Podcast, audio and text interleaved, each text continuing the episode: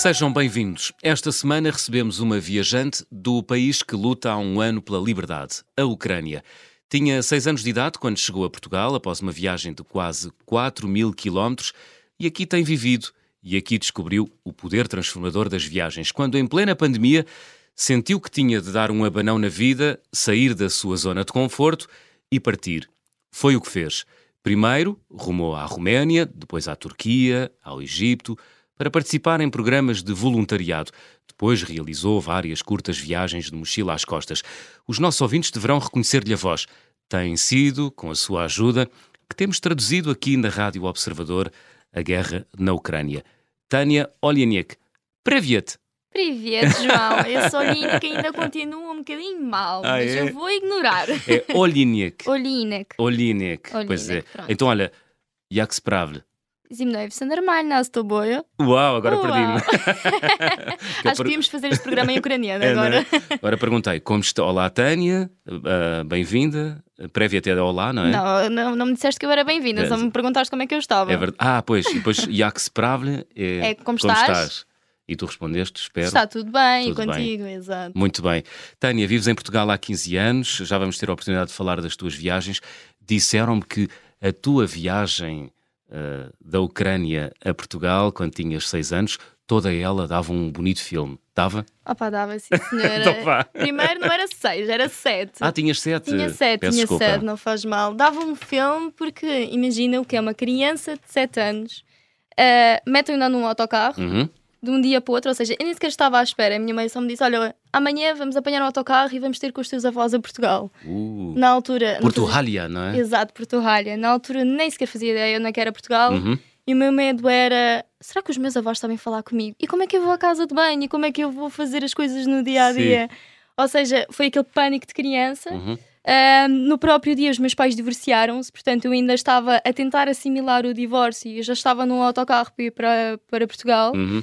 A viagem foi quatro dias, Quatro dias. quatro dias, mas foram para uma criança de 7 anos, foram É, engraçadíssimos. claro. Eu era aquela criança que andava a correr pelo autocarro de uma ponta à outra, sentava-me ao pé das pessoas e era: E então, o que é que está a fazer? Está a ler? Eu posso ler consigo?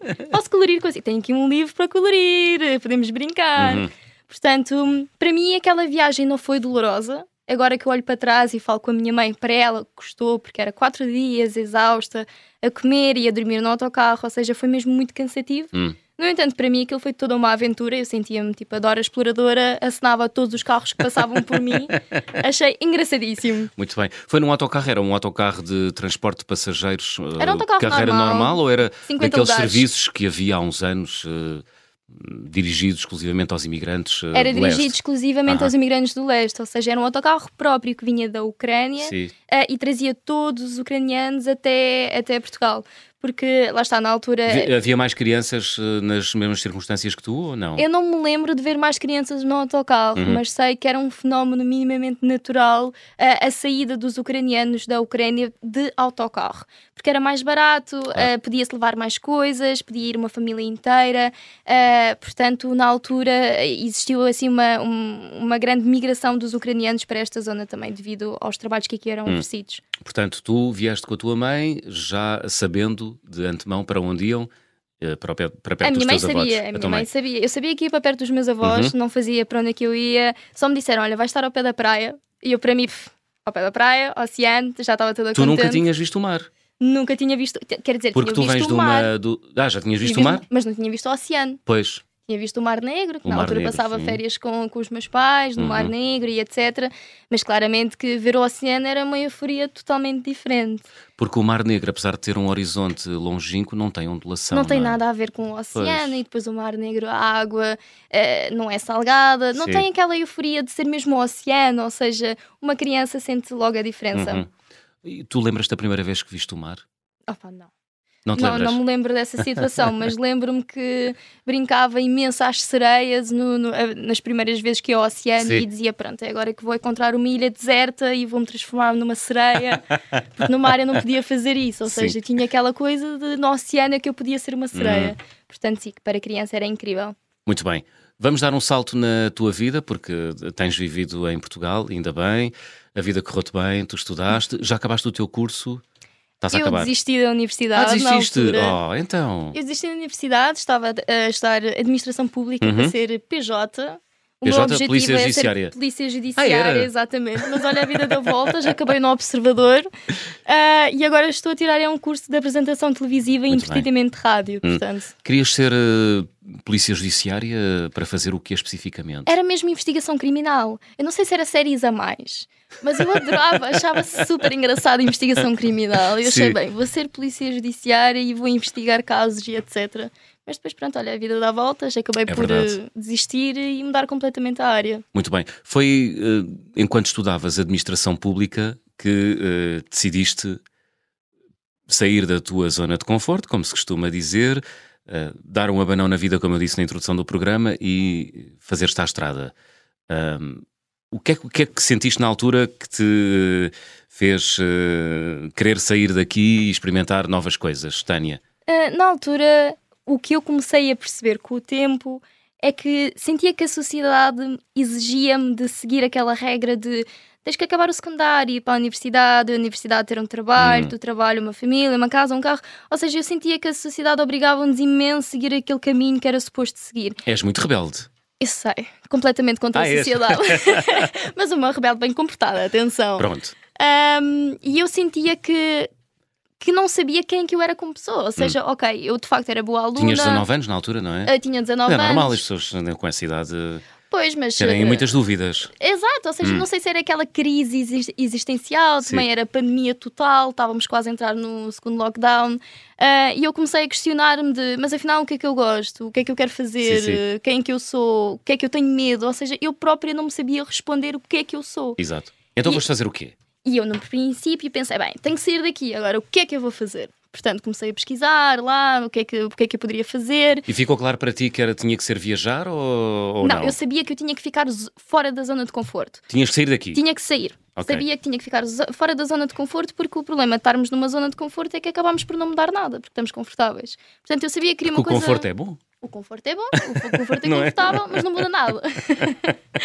Portanto, eu decidi que precisava de ir assim para um sítio completamente longe. Sim. Uh, não queria nenhum país que fosse perto, nem Espanha, nem França, nem Itália, nem Uhum. queria nenhum país que fosse turístico, porque isso não seria só fora da zona de conforto, seria turismo, férias. Portanto, fui ao site do Corpo Voluntário Europeu e Uhum. havia uma proposta de um voluntariado de seis meses na Roménia para fazer eh, de professora de educação sexual. E eu, bem, Roménia já é um desafio em primeiro lugar. Sim. Segundo, seis meses. Terceiro, professora de educação sexual. Porque educação sexual na Roménia é um tabu. Ou seja, como é que eu vou lidar com isto tudo? Então e como é que se lida com isso tudo? Ah, não foi fácil, mas ah, na altura, primeiro disse à minha mãe: Olha, mãe, Já, já agora foste, foste dar aulas a, a crianças? eh, A crianças? foi Sim. mais ah, a jovens adolescentes, ou Ok. seja, do décimo ao décimo segundo. No entanto, fiz projetos Portanto, para 15, crianças. 16, 17 anos. Exato, o que era engraçadíssimo é que eu tinha alunos da minha idade. Hum, idade perigosa. Idade perigosa, pá, ainda por cima de educação sexual, num país que é tabu. Sim. Era, não era fácil, mas pronto, disse à minha mãe: mãe, olha, para a semana vou, vou para a Roménia. Sim. Claramente que a minha mãe entrou em pânico, ela o quê? Vais para a Roménia, etc. O que é que vais lá fazer?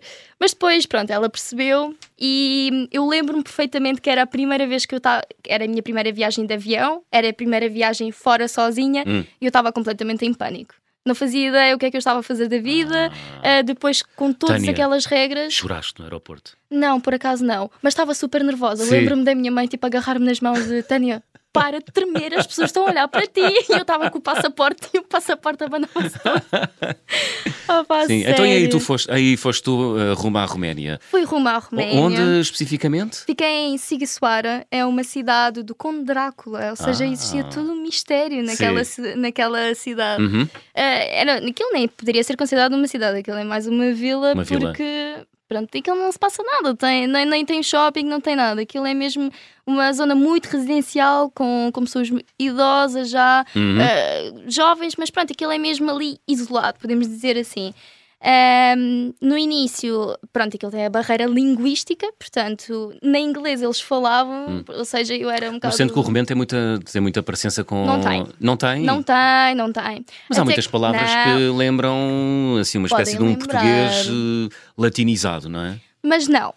Depois, quando falam, é, outra, é, outra, é outro campeonato. Tentei. Exato, eu ainda tentei ali Sim. com o ucraniano, com o russo, ainda tentei todas as línguas que eu sabia, todas misturadas, mas não deu em nada. Nada, ok. então, seja... como é que comunicavas? Como é que davas aulas de educação sexual a crianças, a jovens eh, romenos? Inglês? Inglês, inglês, porque lá está, nós estávamos a tentar também implementar a situação deles aprenderem inglês. Uhum. Jovens entre 15 a 18 anos, eh, hoje em dia já têm que saber falar um bocadinho mais inglês, hum. portanto, uhum. nós acabávamos por ajudar nisso e também na nossa própria equipa tínhamos romenos que, caso os jovens não compreendessem algo, eles ajudavam na parte da, da, da tradução. Ok. Olha, dirias que os, esses jovens a quem deste aulas eh, de educação sexual.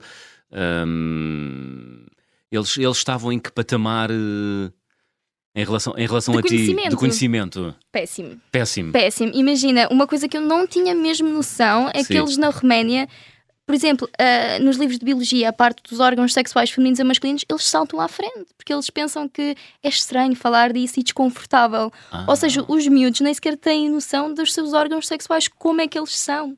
Uh, também não têm noção de. tinha questões uh, completamente fora, ou seja, não, não, não tinham noção de como é que realmente funcionava a gravidez.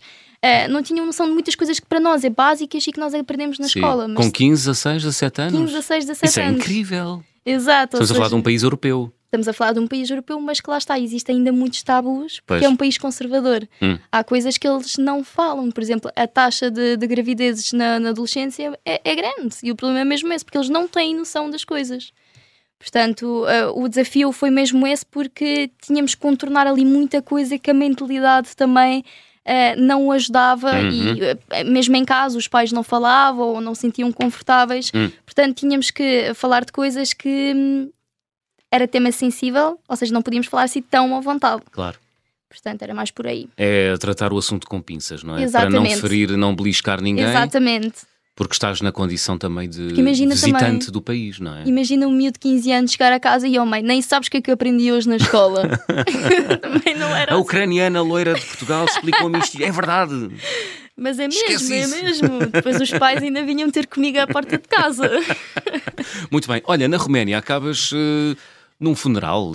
Explica-me lá essa história. Essa história, uh, então, toda eu, que Tânia adora exploradora. Uh -huh Uh, És uma pessoa tão dada, tão dada, tão dada que acabas que acaba uh, num funeral. Num funeral é Exato. isso?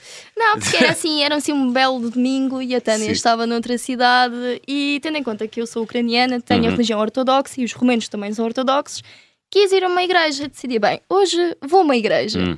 Só que Tânia também não é uma pessoa muito matinal, então acordou bastante tarde. Hum. E o que eu não sabia é que na parte da tarde das, na Roménia as igrejas já estavam fechadas. Mas eu não desisti, pensei, vou conseguir encontrar uma igreja. Hum. Andei lá à procura pela cidade a tua ideia inteira. Era ir, era ir rezar, era isso? Não era ir rezar, era mesmo só ir visitar, ir visitar. uma igreja que faz, fizesse parte da minha religião. Uh -huh. Porque eu não sou uma pessoa muito crente, no entanto, a Ucrânia é um país muito crente. Sim. Uh, pronto, andava lá pelas ruas e depois vi, parecia uma catedral pequenina, mas estavam lá pessoas. Uhum. Um, eu entrei com os meus fones, nem sequer sabia o que é que estava a acontecer, estava com a música no máximo. Quando andava a viajar, estava sempre com a música no máximo. Provavelmente ainda dava para ouvir assim um hip hop a dar no meio da catedral. Mas uh, pronto, estava a ver as pinturas, tudo muito giro, e depois reparei que estava imensa gente à volta de alguma coisa. E eu disse, bem, e aquilo deve ter ali, pá, deve ter um artefacto, uma estátua, Há um não tesouro sei. ali, estão a tipo, contemplar um, um tesouro, Exato, é não estava a perceber o que é que aquilo era. Depois aproximei e vi que era uma pessoa morta. E eu, ai meu Deus, não acredito que fui parar a um funeral. E depois olharam para ti. Não, as pessoas, imagina, com aquele ar de desaprovação, que, é estás aqui a fazer? Não, não, porque eu primeiro estava de máscara, estava é? de máscara e depois uhum. estava com uma gabardina toda preta. Por acaso no dia escolhi mesmo o casaco certo, porque era uma gabardina até aos pés toda preta. Sim. E eu estava de máscara preta, ou seja, o que é que as pessoas, as pessoas vieram-me dar as, as condolências, ou seja, vieram-me dar a mão e depois uhum.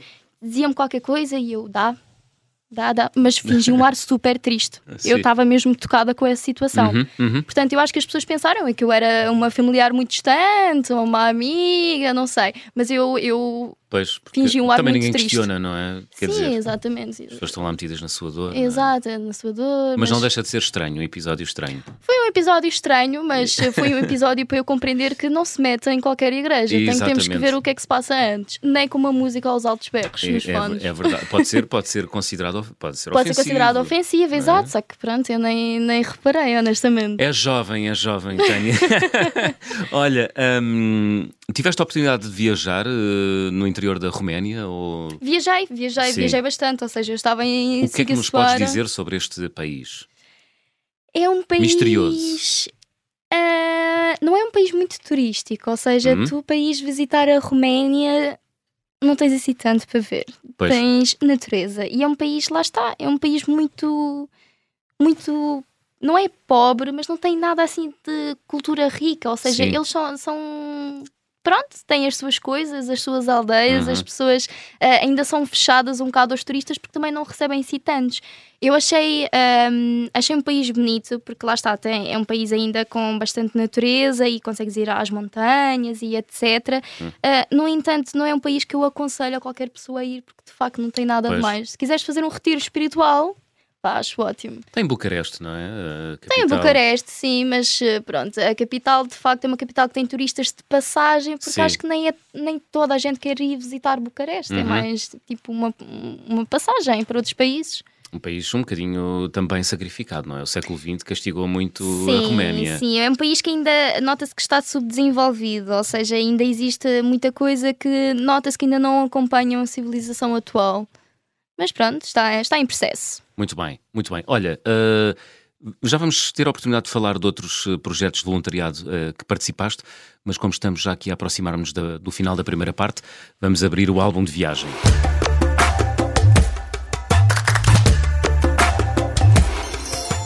Tânia, eh, guardas em casa assim algum objeto que tenhas trazido das tuas viagens? Estás-te a rir, o que é que lhe vem?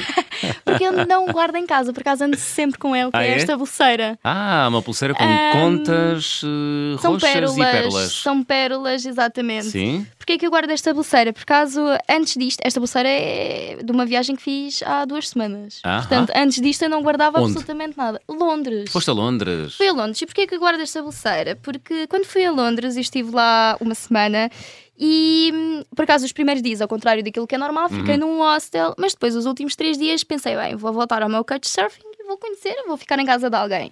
Ah, pronto, encontrei um perfil de um senhor que tinha muitas boas referências de outros viajantes e fiquei em casa dele.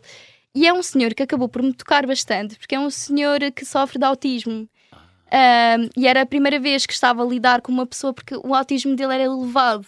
Ok. E era uma pessoa que eu ele tinha passei. um couchsurf? Tinha um couchsurfing? Exato, ou Ok. seja, ele, eh, fiquei com ele, tinha Uhum. ótimas referências, tinha um quarto a mais, e isso em Londres era tipo impossível encontrar. Uhum. Uh, portanto, acabei por ficar no quarto a mais e passei os três dias mesmo com ele, porque ele mostrou-me uh, vários sítios de Londres menos turísticos, porque era local, cresceu e nasceu lá. Ok.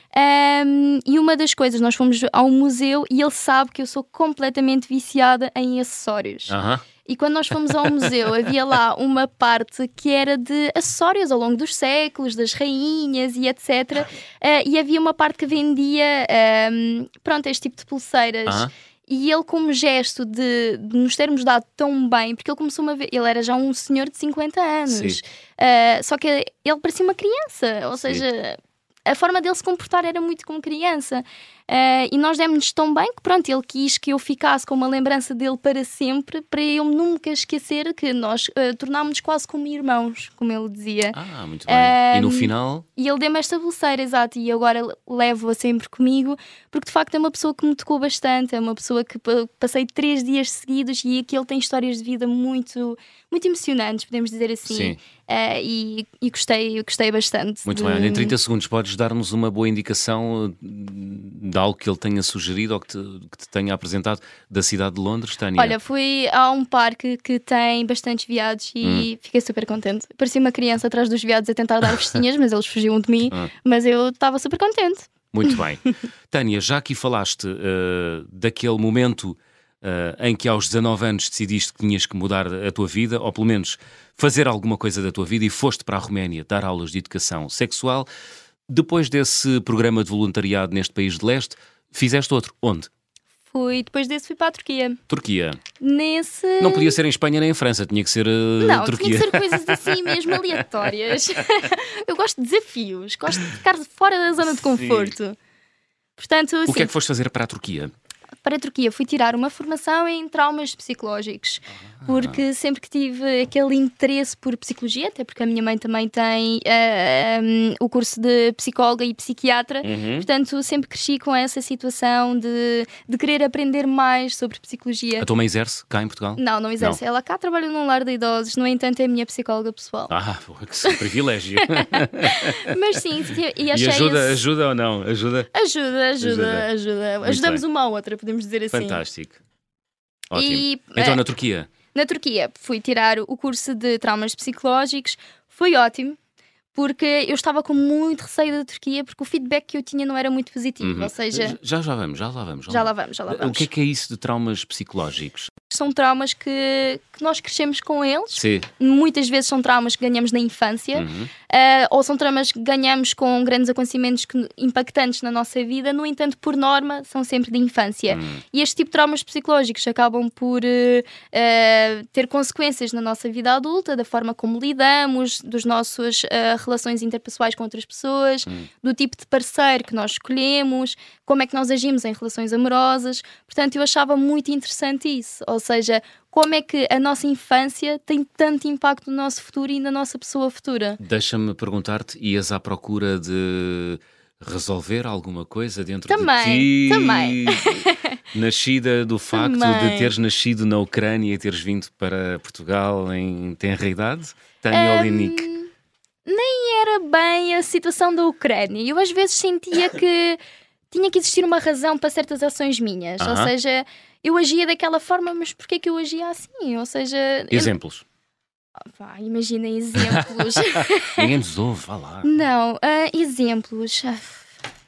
Ah, coisas do género de eu ser uma pessoa que era muito desconfiada. Ou, por exemplo, de- de Ah, gostar ninguém de... diria. Não, desconfiada no aspecto de, de dar confiança para a pessoa me conhecer muito a nível pessoal. Ou seja, eu sou uma pessoa muito dada. Sim? Mas transmitir os meus medos ou uma coisa assim. Hum. Também é outra situação que eu tinha sempre curiosidade é porque é que eu escolho homens tóxicos.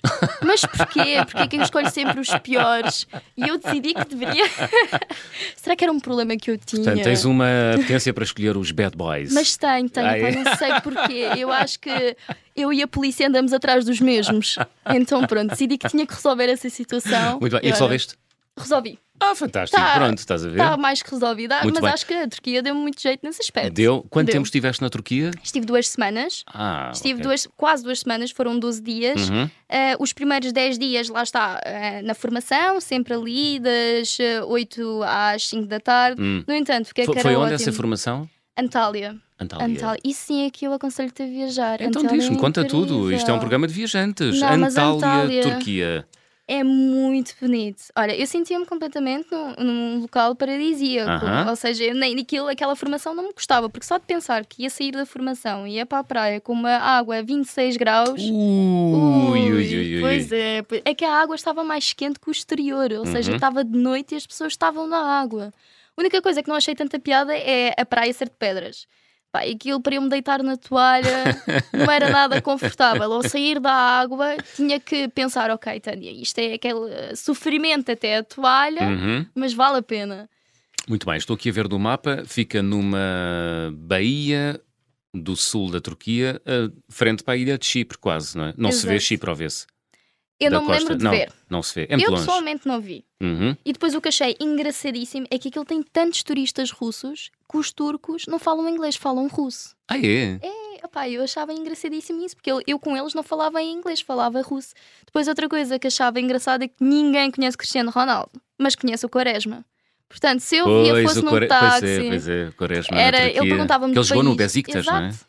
E os taxistas perguntavam então de que país é que és? Eu, Portugal. E ele, sim, sim, Quaresma, Quaresma. Ah, é engraçado. Uh, quando te fazem a pergunta de que, de que país é que tu és, tu respondes Portugal? Portugal. Responde Não Portugal. respondes Ucrânia? Não. Então, Porque imagina, já estou aqui há tantos anos, eh, já me sinto mais, ou seja, sinto que sou ucraniana em termos Sim. de valores, de raízes, porque ainda tenho muito choque cultural com certos portugueses, Hum. porque ainda tenho aquela mentalidade muito ucraniana. como assim? Uh, por exemplo, nós na Ucrânia temos uma mentalidade muito conservadora no aspecto de valores de família, uh, no, a família ser antes de tudo, Sim. de aquela situação do casamento cedo, de criar hum. uma relação hum. cedo. Hum. E aqui em Portugal não existe nada disso. Uh, é engraçado, eu... tu dizes nós na Ucrânia. Exato. Ah. Eu, eu, acho, que tenho, acho que tenho bipolaridade.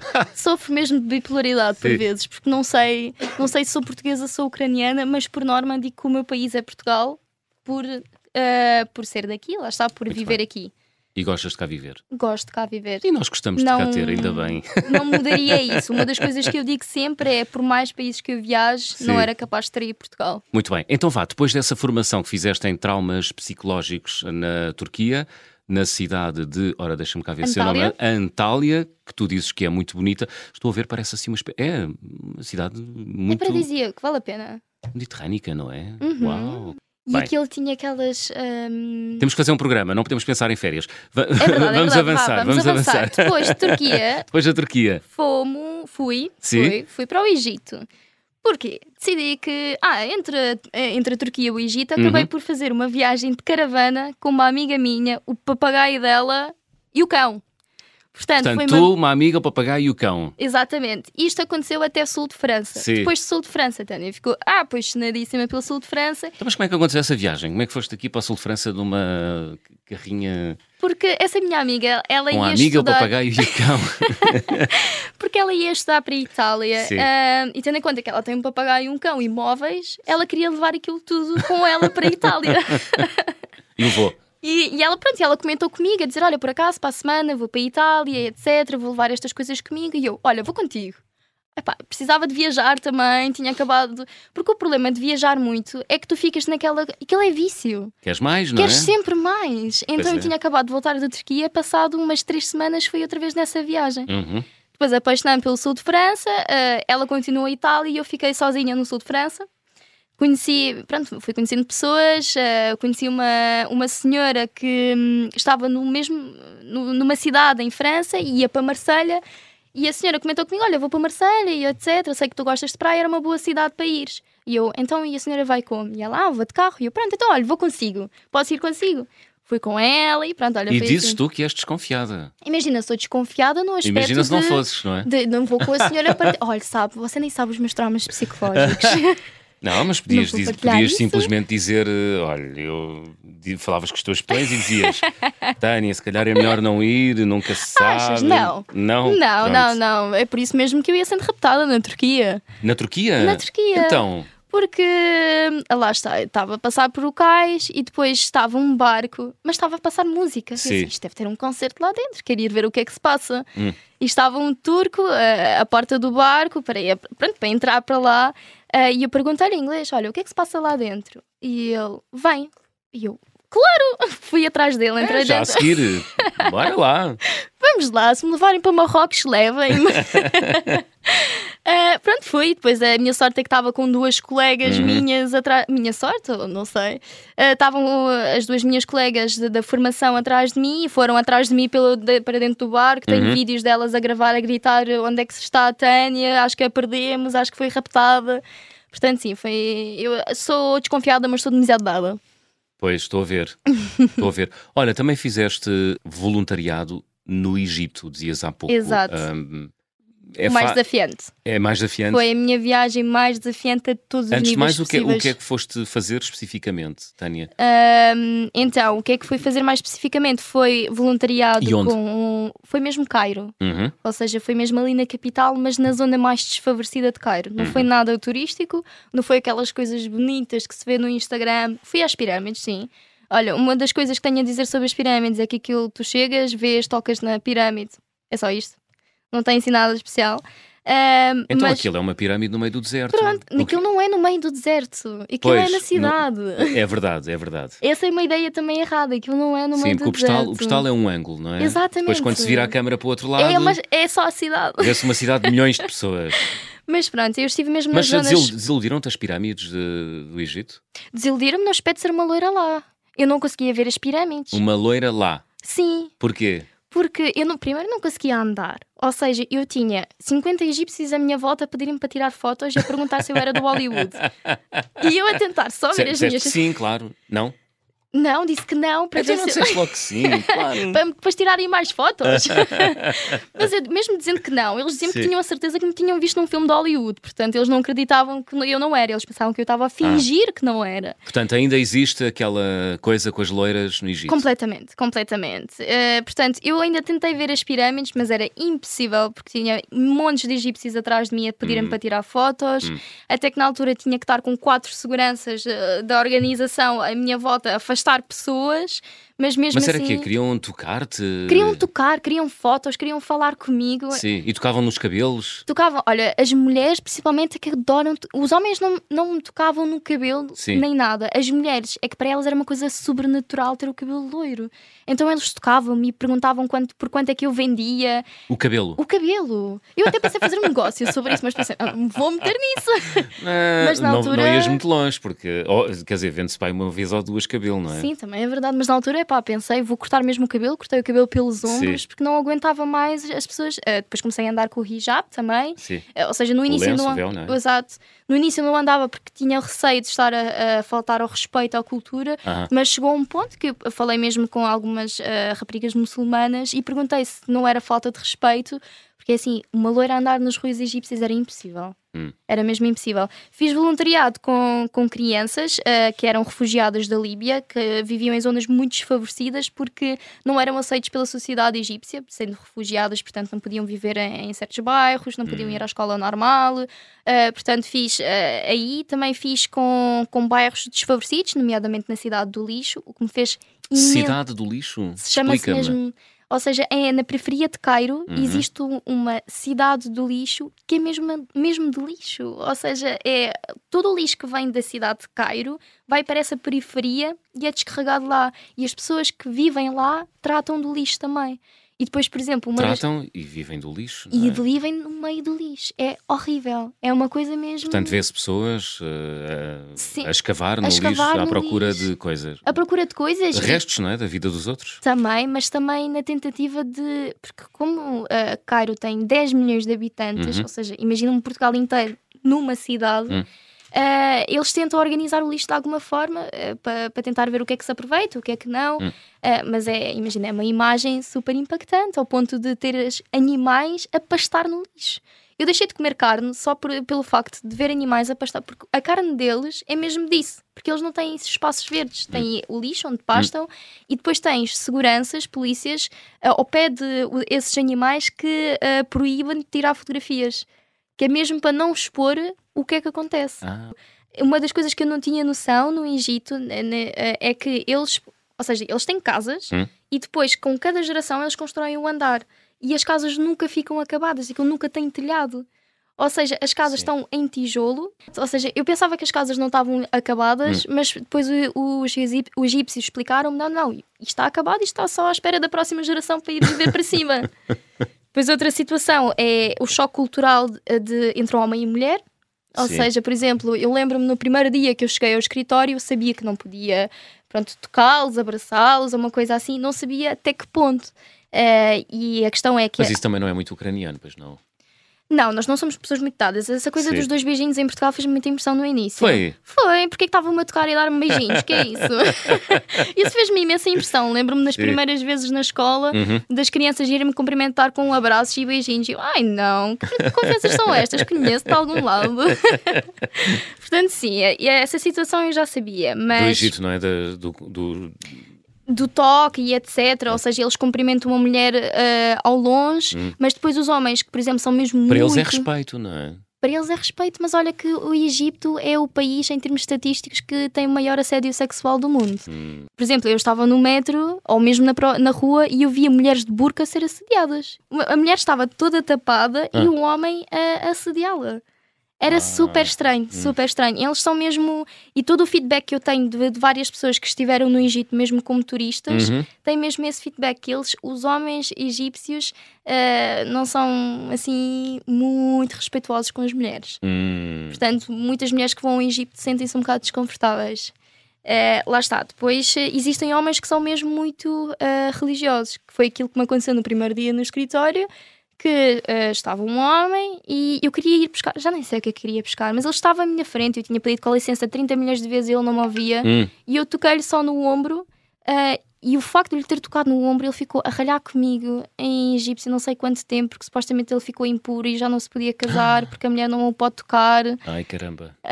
Um, O que tu foste arranjar. não, mas imagina, eu não fazia ideia que nem no ombro se podia tocar. Tu estavas ali numa organização estrangeira, onde Uhum. estavam voluntários estrangeiros, não estava à espera que existisse uma Pois. pessoa tão, Tão rígida. tão é? rígida nesse aspecto, sim. Mas ele depois também foi compreensivo. Também é suposto haver expliquei- alguma abertura, não é? Exato, eu expliquei-lhe, é a primeira vez que estou aqui não fazia ideia. Também aconteceu-me, por exemplo, de estar no escritório com outro rapaz que já não era tão religioso.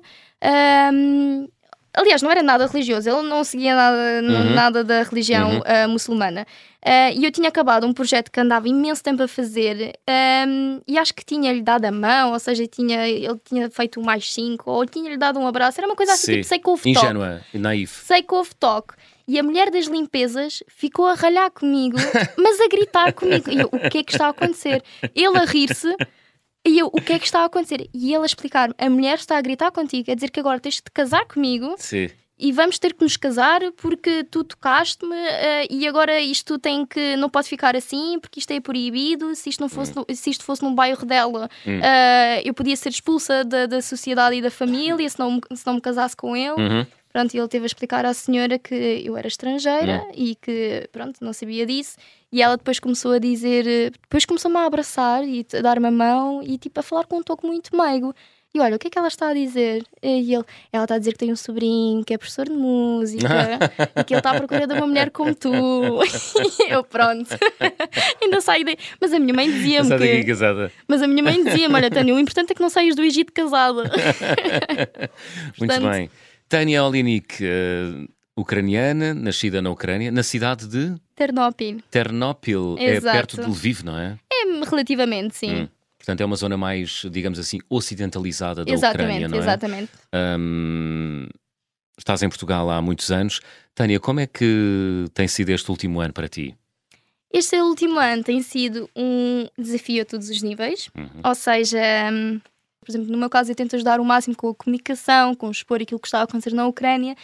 Uh, mas existem muitos ucranianos que o lidam psicologicamente consigo mesmo porque têm família na Ucrânia e muitas vezes não os conseguem trazer. Ou, Portanto- Há alguma frustração associada ao facto de se sentirem impotentes? é exato, exato.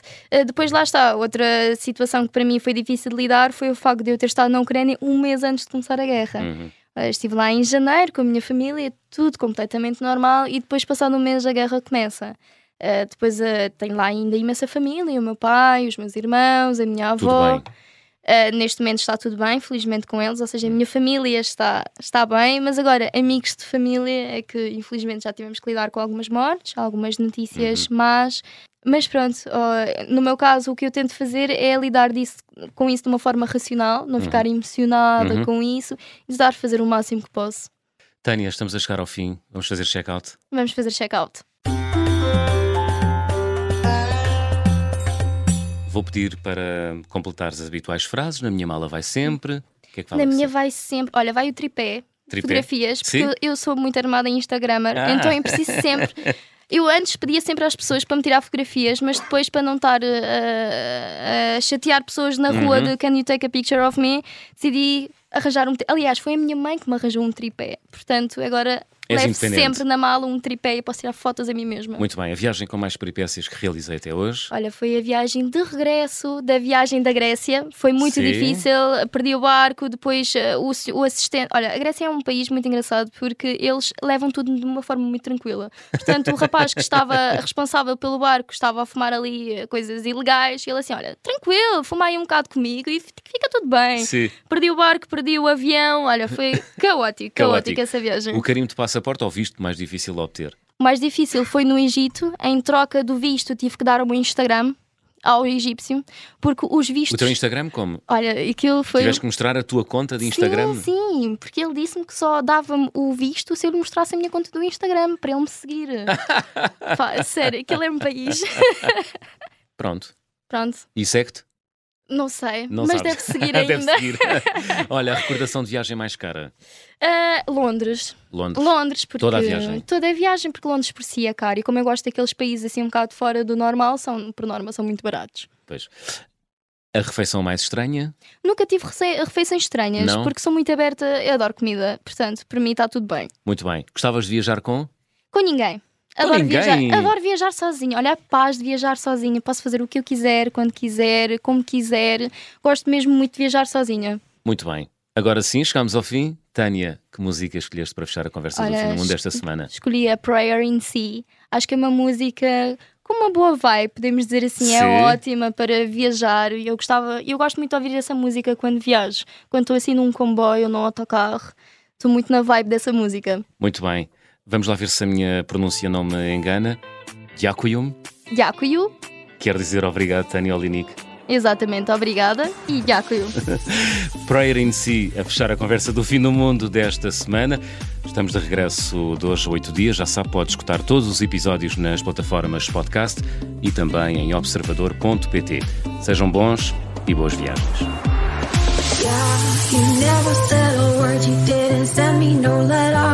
You could forgive you.